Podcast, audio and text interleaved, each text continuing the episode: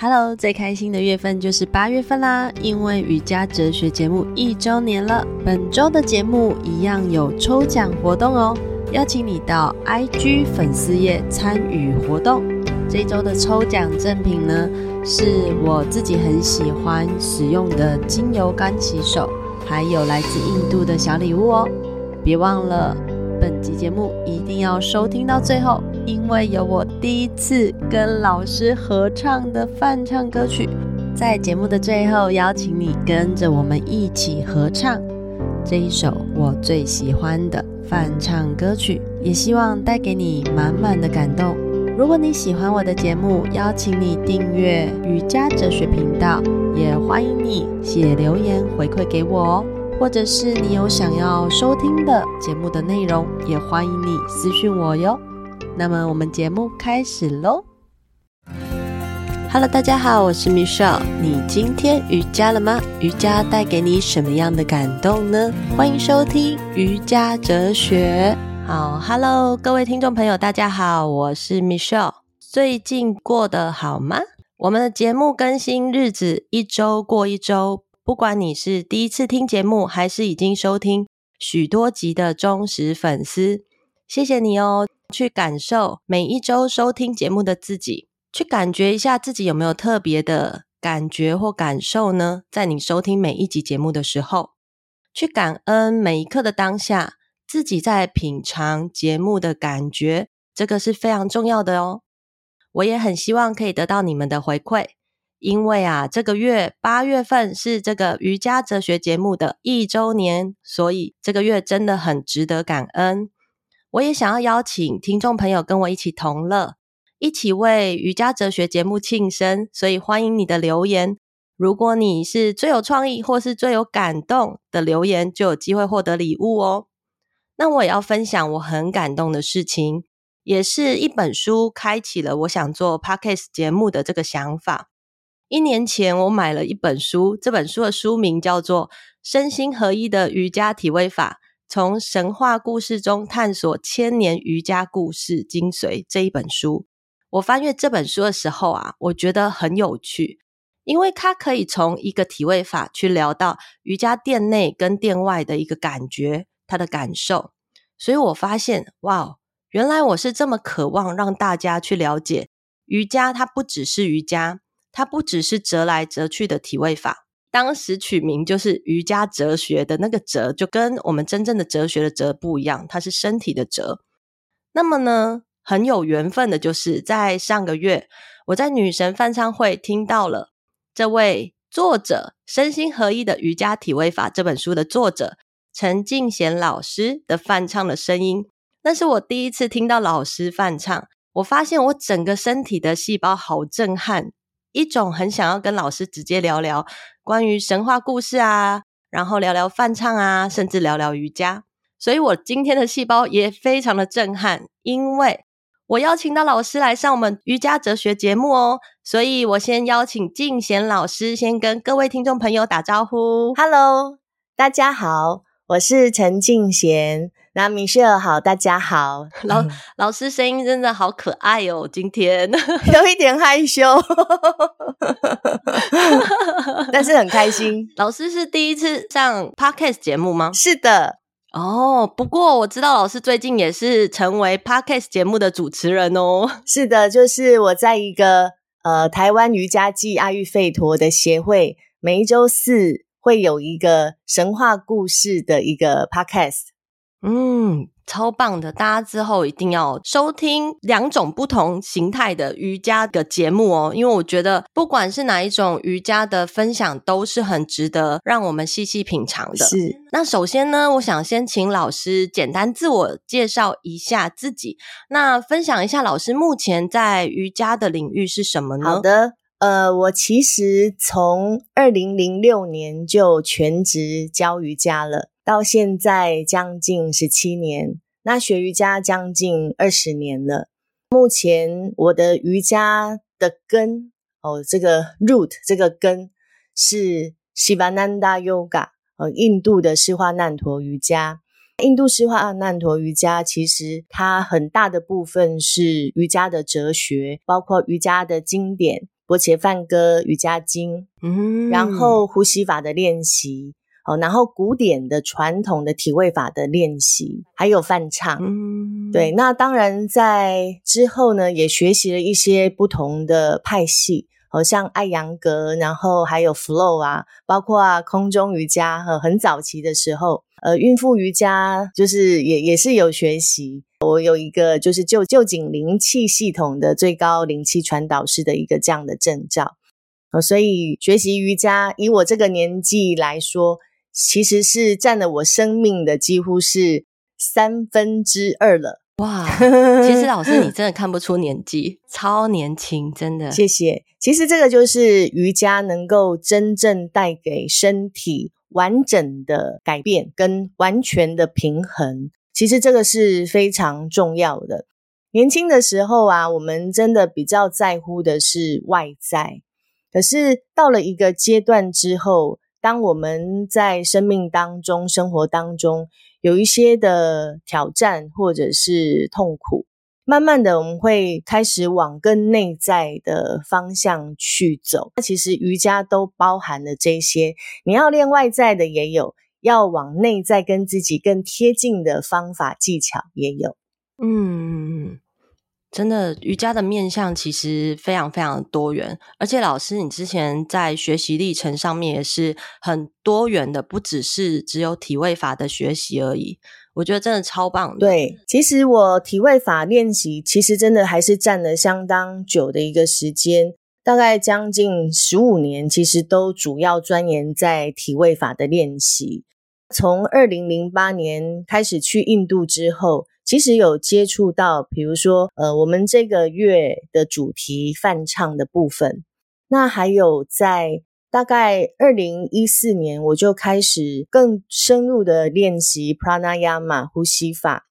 嗯，在近几年也开始很认真的阅读这些我们在瑜伽界比较常提到的瑜伽经啊、薄伽梵歌啊、奥义书等等。其实我也都有在脸书做一些分享。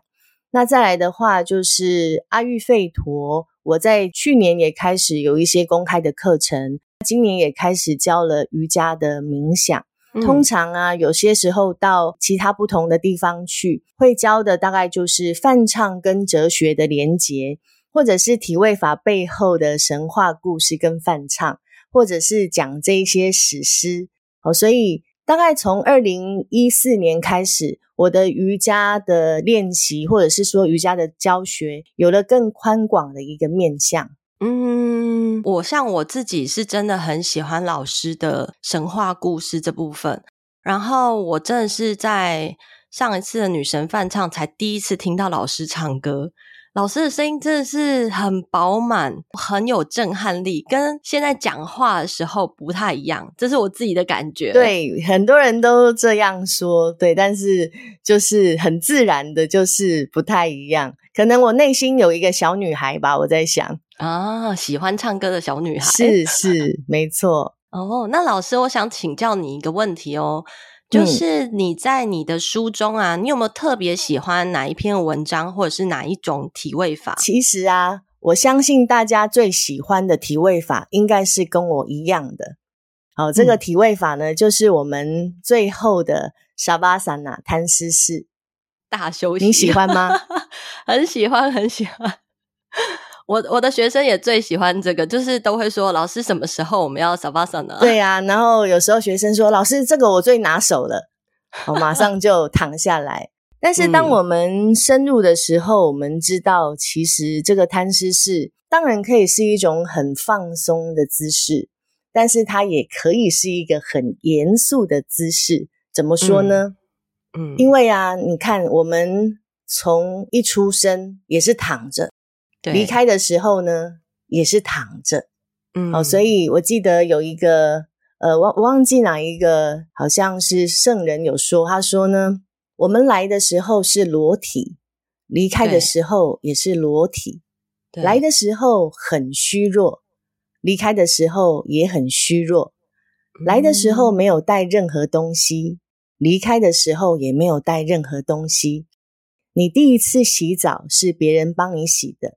你最后一次洗澡也会是别人帮你洗的。一切都是无常的，即使是最细微的毛发也在改变。哦，这个不是理论，是我们切身可以知道，并且亲眼可以看到的事。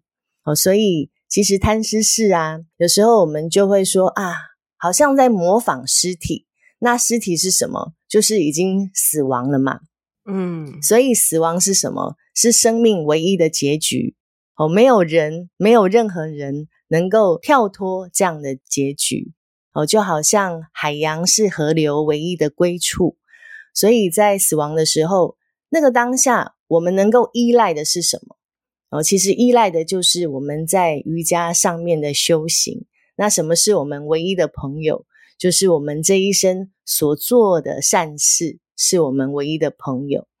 哦，所以这个摊尸事啊，它可以讲起来是一个很放松的姿势，但是事实上，它也是一个我们可以真正思考我们从哪里来到哪里去。那这中间，我们想要为自己或为别人留下什么的姿势。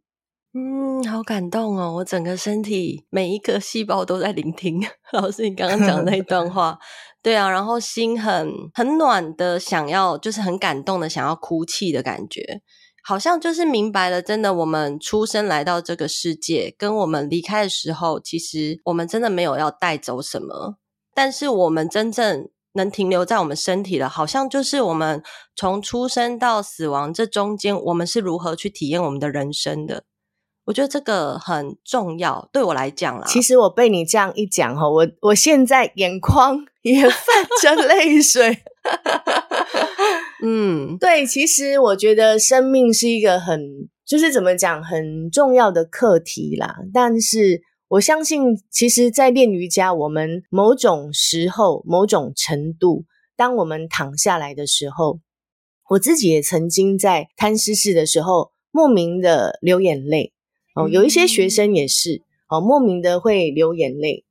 那那就是一种，当你的内心真正透过练习静下来，眼泪洗涤我们很多的情绪。哦，所以因为人是有灵性的动物嘛，哦，所以其实有时候不管是这些知识性的智慧的哲学，或者是说当我们在梵唱。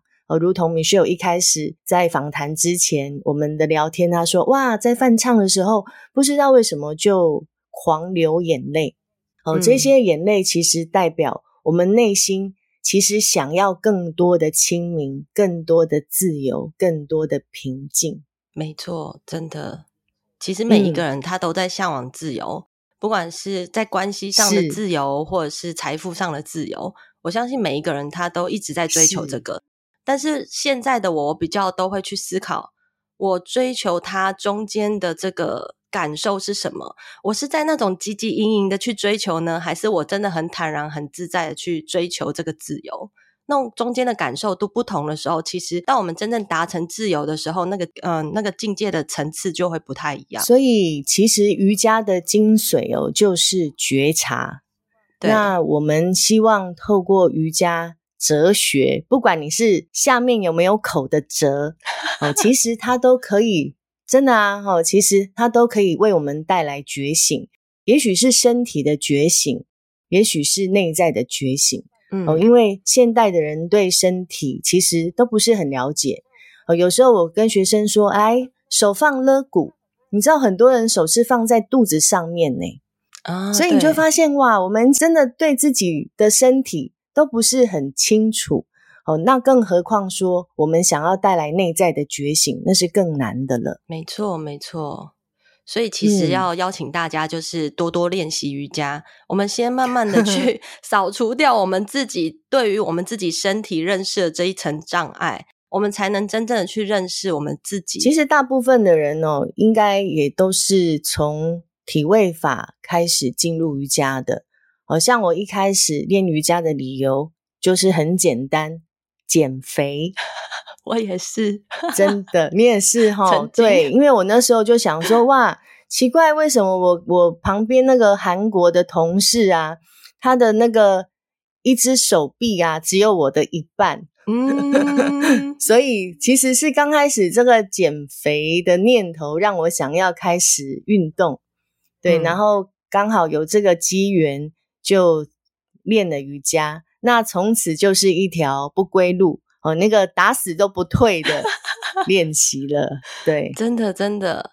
但是我我发现我现在我自己的练习有大概一半都是比较偏就是瑜伽经典智慧。我发现如果可以更能理解这个经典智慧的背背后的意义的时候，我的瑜伽练习在体位法它会更深入，更能去明白为什么会有这个姿势跟动作。甚至它好像带给我的心灵的富足感会更多，而不是只是我在做这个动作。其实啊，我一开始哦，在印度学习经典的时候，哦，我的上师 Swami Adya Damanandaji，他超级会讲故事。他说啊，他小时候啊，常常都泡在图书馆看很多的故事书。哦，那其实第一次去印度哦，我对那个印度英文哦，其实真的第一次我完全都听不太懂。但是上司啊，他在讲故事的时候啊，他虽然坐着，哇，他在说印度妇女的时候啊，他的眼睛会这样，你知道，眨眨眨眨眨的哦，然后用他的这个披肩啊，就把他的头盖起来，装成很娇羞的样子，然后他的手势啊。哦，有你知道印度的舞蹈哦，对这个手势，其实他们有很多很多的研究，对，所以他可以用他的手将每一个动物啊，哦，然后做出很多的表情。所以我刚开始其实我都听不懂经典，但是我超喜欢看上师表演跟讲故事的。嗯，像比如说啊，在呃二零零七年，我跟我同学黄荣出的这一本。身心灵合一的瑜伽体位法里头有一个故事啊，叫做狮子式，嗯，哦，Simhasana，嗯，那一般我们做狮子式就是像狮子吼嘛，对。那这个故事里头啊，他提到的是一个信奉者，哦，就是一个很谦敬的人，他叫做 Prarada。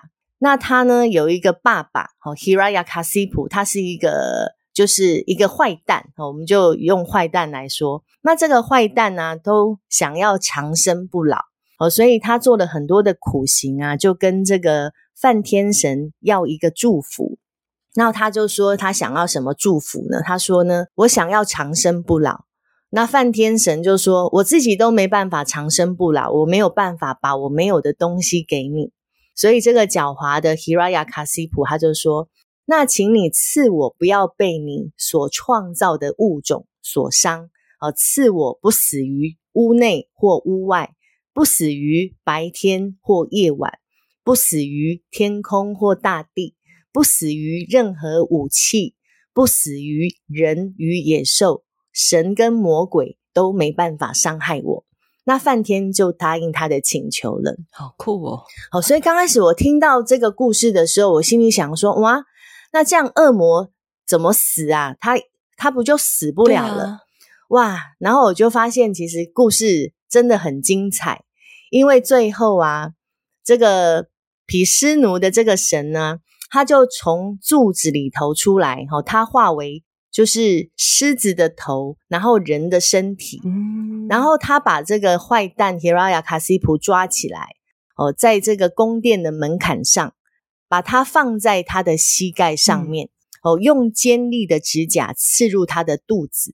然后那个时候呢，是黄昏，嗯、所以一切都不死，你知道，一切都没有，就是分叉，就是梵天的祝福都没有。因为为什么？因为这个 Hiranyakasipu 死的时候呢是黄昏，所以他不是白天，也不是黑夜。对。然后呢，他死在门槛，所以不是屋内，也不是屋外。哦，那他死在膝盖，所以不是天空，也不是大地。然后他是被指甲杀死的，好，所以不是武器。那这个 Simha 它是一个狮子的脸，然后跟人的身体，所以它不是人，也不是野兽，它也不是神，也不是 魔鬼，好，所以全部都可以都没有违背梵天的祝福。对，哇，那时候我觉得哇，真的是太有趣了哦，这样的故事的情节，嗯，那你就会想说，诶，那这个谁是？这个梵天神啊，哦，谁是毗湿奴神啊？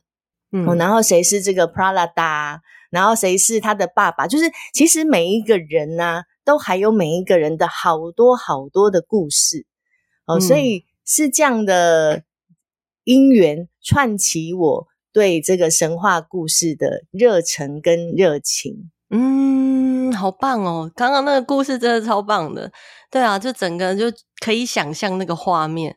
而且会觉得梵天好有智慧，对。可是啊，在梵天很有智慧的情况下，其实有时候恶魔也很有智慧。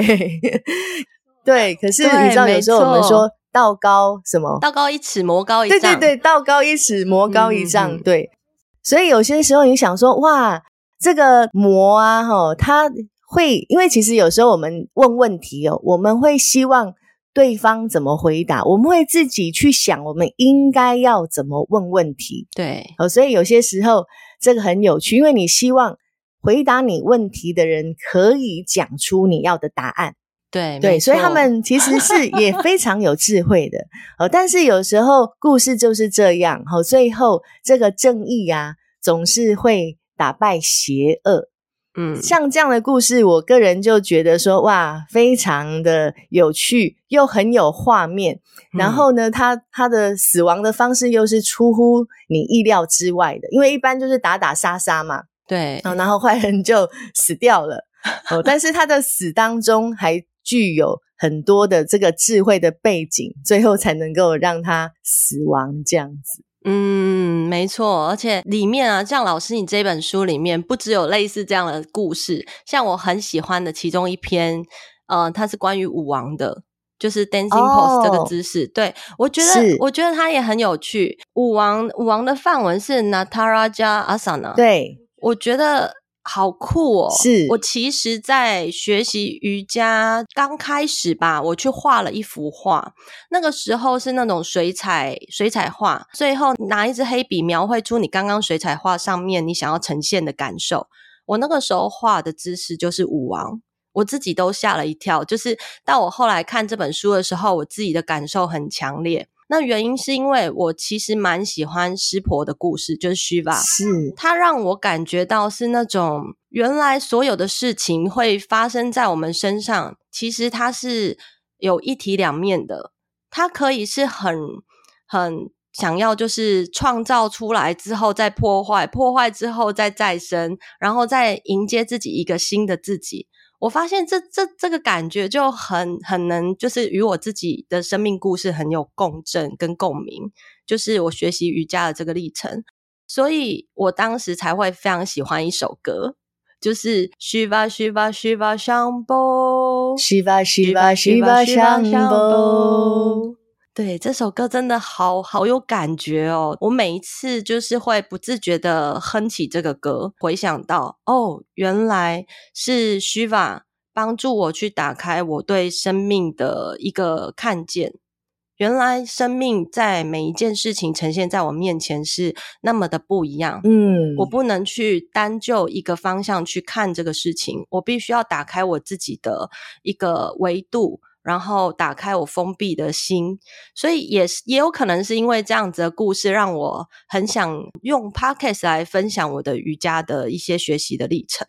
对，老师有类似就是就是像我这样的故事吗？因为我自己觉得我自己很特别，就是对于 Shiva，嗯，湿婆神会特别的有感受。嗯，其实 Shiva 呢是第一个瑜伽士阿迪 Yogi。哦，也就是说，我们瑜伽的源头，我们有老师嘛？哦，老师有老师的老师，好、嗯，一直上去，第一个老师其实就是 Shiva。哦，那 Shiva 的弟子呢，有七大圣人。哦，其实里面其中的故事，嗯、就是这个故事书里面的一个故事，Bharadraja 也是 Shiva 的其中一个弟子之一。嗯，那我们。在印度呢，Shivananda 的系统每天晚上都有一个 Satsanga 的时间。哦，那所谓这个 Satsanga 就是与真理智慧相伴。嗯，那我们就是会老师跟学生一起共修。我们会唱哪一条梵唱呢？哦，会唱湿婆神咒。哦，那也有把它翻成叫做。大圣死亡的咒语，它的范文是马哈，马哈就是伟大的意思啊，Mrityunjaya Mantra，哦，就是战胜死亡的咒语。我们每天晚上唱几次？嗯，一百零八次，每天哦。哇对，所以刚开始你就算不会唱，唱到最后，因为我们师资培训大概都是二十一天嘛，哦对，没有间断的，对，对，唱到最后都会背了。那我自己有一个有一天呢是这样的，嗯，唱着唱着唱着唱着，因为泛唱啊本身它透过我们的嘴巴。透过我们的耳朵，它其实就可以收摄我们的感官。嗯，好，那瑜伽经里头的第五支就是感官的收摄。好，所以泛唱其实就是一种练习了。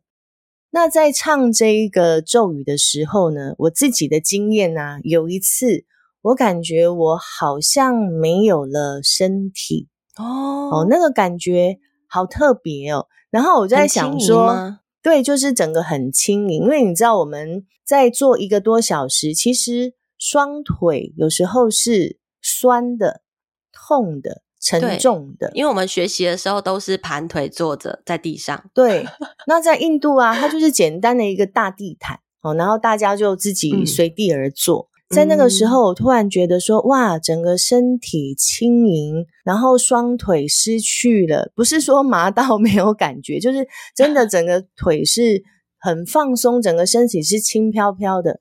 我那个时候也是第一次感觉到，哇，这个 Shiva 的咒语的能量，嗯，对，所以我个人也是。非常的喜欢这个 Shiva，因为毕竟它也是我们的老师的源头，那也是传授瑜伽的第一位瑜伽士。嗯嗯，我觉得 Shiva 它真的让我的身体很有感受，尤其是当我在梵唱唱诵 Shiva 这个 mantra 它的名称的时候，我的身体会好像有一种。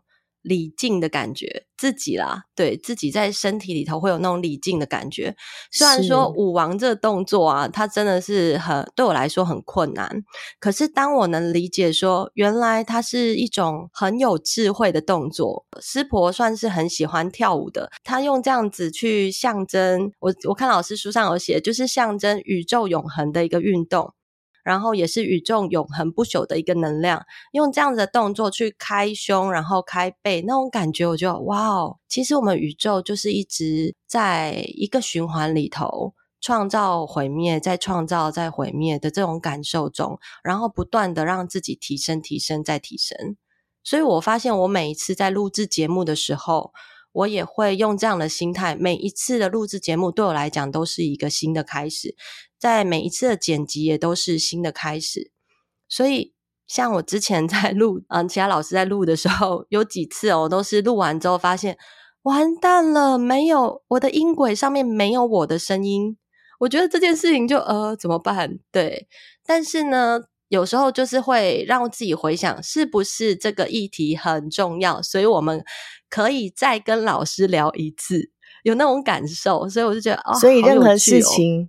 都有正面的思考 是很重要的，没错没错。尤其 Shiva，他真的就是让我越来越有勇气跟开放的态度去面对我真正想要的那个自由的感受，还有温柔跟慈悲。嗯、虽然 Shiva 他是一个毁灭破坏之神哦，嗯，但是事实上 Shiva 他也是非常温柔跟慈悲的。哦，所以我们需要有勇气，然后去面对。哦，但是有时候勇气的背后，其实也是需要慈悲跟爱的力量。嗯，没错。所以其实现在我也被老师拥抱着、爱着，才能得到这么多的智慧。而且老师，你这本书真的真的很很棒，它其实也可以成为一个，就是像我这样一位瑜伽老师的工具书。可以去了解更多，再从体位法里头衍生出来的一些神话故事。那老师，你有没有什么样的建议？就是建议大家可以怎么样去使用你这本书呢？其实这本书啊，一开始我们只有神话故事，并没有店内跟店外的这一些的反思。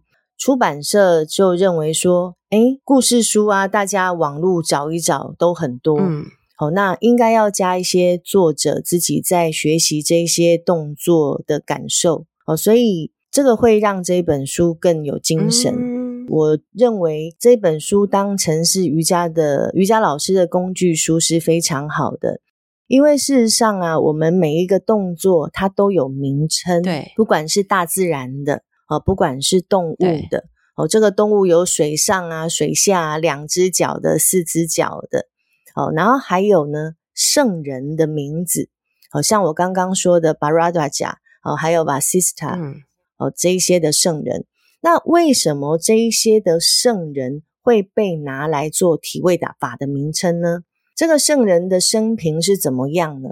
哦，他是怎么样能够贡献这个社会，或者是说对呃经典瑜伽的传承有帮助呢？所以它能够被立名在体位法。嗯，那再来一个呢，就是史诗哦，包括很多摩诃婆罗多里头。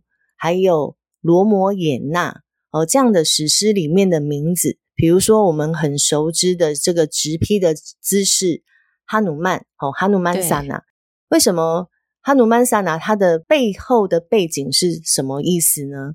哦，它的力量是在哪里呢？那它的奉献是在哪里呢？哦，所以很多的名称都是以刚刚我说的这一些，不管是。大自然、动植物、好圣人跟史诗，还有这些神。刚刚我们说的 Shiva、Nataraja 就是其中一个。嗯、哦，那其实也有 Krishnasana，哦，就是以 Krishna 命名的姿势的名字。那所以事实上，当我们在练体位法的同时，它没有办法马上告诉你背后的精神的层面，但是它有一个小小的这个什么 hint。哦，就是告诉你说，哎，你从这个名称里面去探索。所以，当你从这个名称里头去探索，你就要开始去知道它的故事。那其实故事呢，并不是他的故事，每一个故事呢，都是我们自己的故事。嗯，好，比如说这个哈努曼，他小时候很调皮，嗯、那他是风神的儿子。哦，因为调皮呢，所以他。的神力呢，就被一个圣人的诅咒哦，让哈努曼忘记他有这个神力了。可是当他需要去帮助罗摩王子去找他的被绑架的妻子西塔的时候呢，嗯、其他的人告诉哈努曼说：“你本来就是风神的儿子，你本来就具有很大的能量，你要去回忆起，你要去相信自己具有这些力量。嗯”当他开始相信自己有这样的力量，一切都变得不同了。我们自己何尝不是这样？对啊，对。哦，所以其实每一个人都有很多的潜力，只是有时候我们不愿意去相信，嗯、不愿意相信谁，相信不愿意相信自己。对，或者是一次、两次、三次挫败，然后我们就又放弃自己了。哦，事实上，每一个人都有每一个人很独特的地方。哦，每一个人应该都可以透过瑜伽去练习、探索自我、发现自我。因为每一个人的内在都是一个闪闪发亮的光，闪闪发亮的宝石。好，但是可能每一个人有不同的能力，其实应该要相信自己有这样的能力的。好，再去面对我们生活中的这些的挑战。没错。所以中间它其实是需要智慧，嗯，哦，所以为什么我们要读经典？因为你如果没有方向，哦，就好像你开着车，你就是做瑜伽体位法，你也不知道瑜伽最后要带你去哪里，嗯，你就是做动作了，然后也许你做动作不小心，然后你受伤了，嗯，那你也不知道你这个不小心受伤是因为什么，因为你太急了，嗯，或者是你根本没有注意你的呼吸。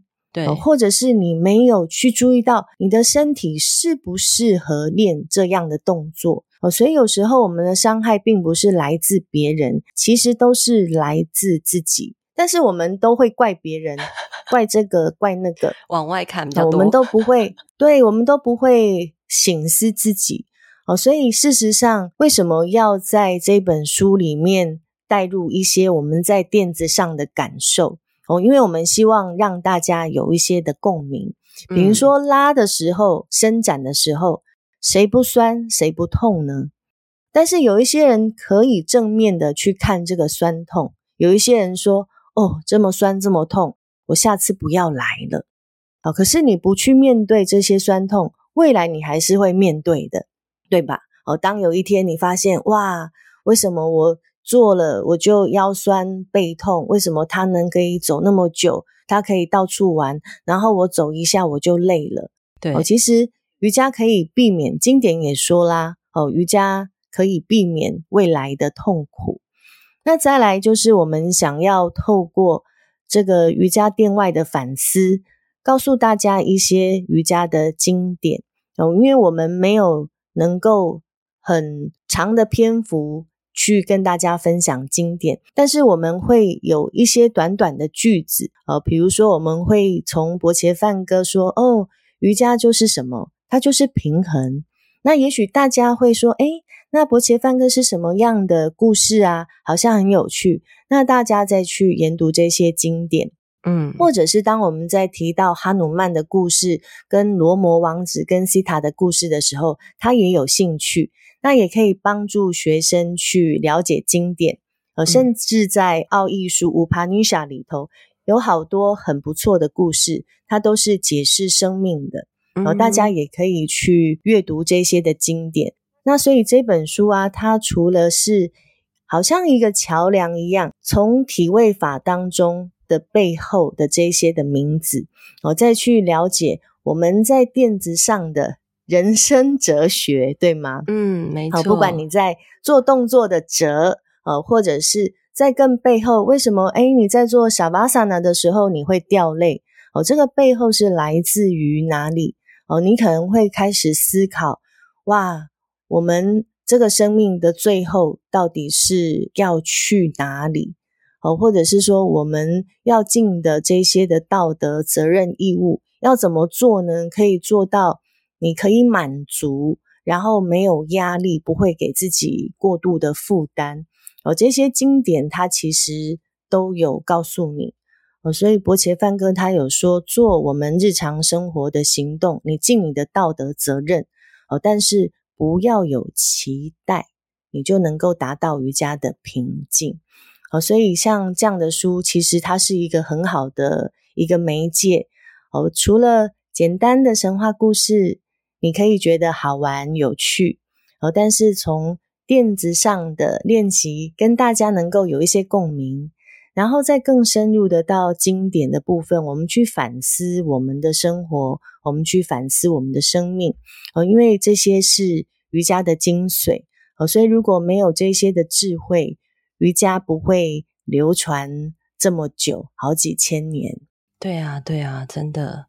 而且，而且，我觉得不仅仅只是阅读老师的书籍有这样子的感受，可以获得这样子的感受。现在老师也是有说书，对，就是把一些神话故事说出来。所以大家要记得要听老师的 Podcast 节目。我们可不可以请老师来分享一下老师的 Podcast 节目跟老师最近的一些课程呢？好的。呃，我的 Podcast 的节目呢，大家可以在脸书搜寻哦，台湾记阿育吠陀瑜伽的这个协会，每周四哦都会有我主讲的一个神话故事。那再来呢，在这个礼拜六、礼拜天，在台北会有一个阿育吠陀的基础理论。那在九月十七号，我、哦、这个要盛大说明说明一下哦。九月十七号呢，呃，我跟另外两位在梵唱里头非常优秀的女神们哦，大家会有一个翻唱会，超棒、哦。那相信大家也会在米秀的节目对哦，陆续接触到他们。对，那其实我真的非常推荐大家，如果你学瑜伽，一定要来体验一次这样子的一个翻唱会。你可以跟着唱，你可以静静的听，你也可以站起来跳舞。然后旁边其实还有一些小摊位啊，所以你也可以可能喝喝咖啡啊，买买东西啊。哦，上一次还有编头发的，哦，这一次不晓得有没有。对，所以它是一个很轻松自在的。那你就是聆听，然后你也可以跟着唱，你也可以静心。那其实啊，灵性三个重要的部分哦，分别就是智慧，然后唱这些虔诚奉献的歌，哦，最后一个是静心。嗯，那我相信大家在这样的饭唱会里头，都可以有这样的感受。那个感受一定会让你到家里，你脑袋中还有一个旋律，就不断的 repeat 重复，哦，就像米歇尔说这个 Shiva Shiva Shambho 一样。老师，我们要不要结尾自己一起唱？好啊，好啊，那我们就来唱个这个《Shiva Shambho》作为结尾好了。好啊，好啊，那就大家一起唱喽！好，老师要先起个音吗？好，摘呀摘呀西巴香不？摘呀摘呀西巴香不？摘呀摘呀西巴香不？摘呀摘呀西巴香不？Mahadeva Shambho Mahadeva Shambho Mahadeva Shambho Mahadeva Shambho 西巴西巴西巴香波西巴西巴西巴香波西巴西巴西巴香波西巴西巴西巴香波玛哈德巴香波 Mahadeva Shambho Mahadeva Shambho Mahadeva Shambho Shiva Shiva Shiva Shambho Shiva Shiva Shiva Shambho Shiva Shiva Shiva Shambho Shiva Shiva Shiva Shambho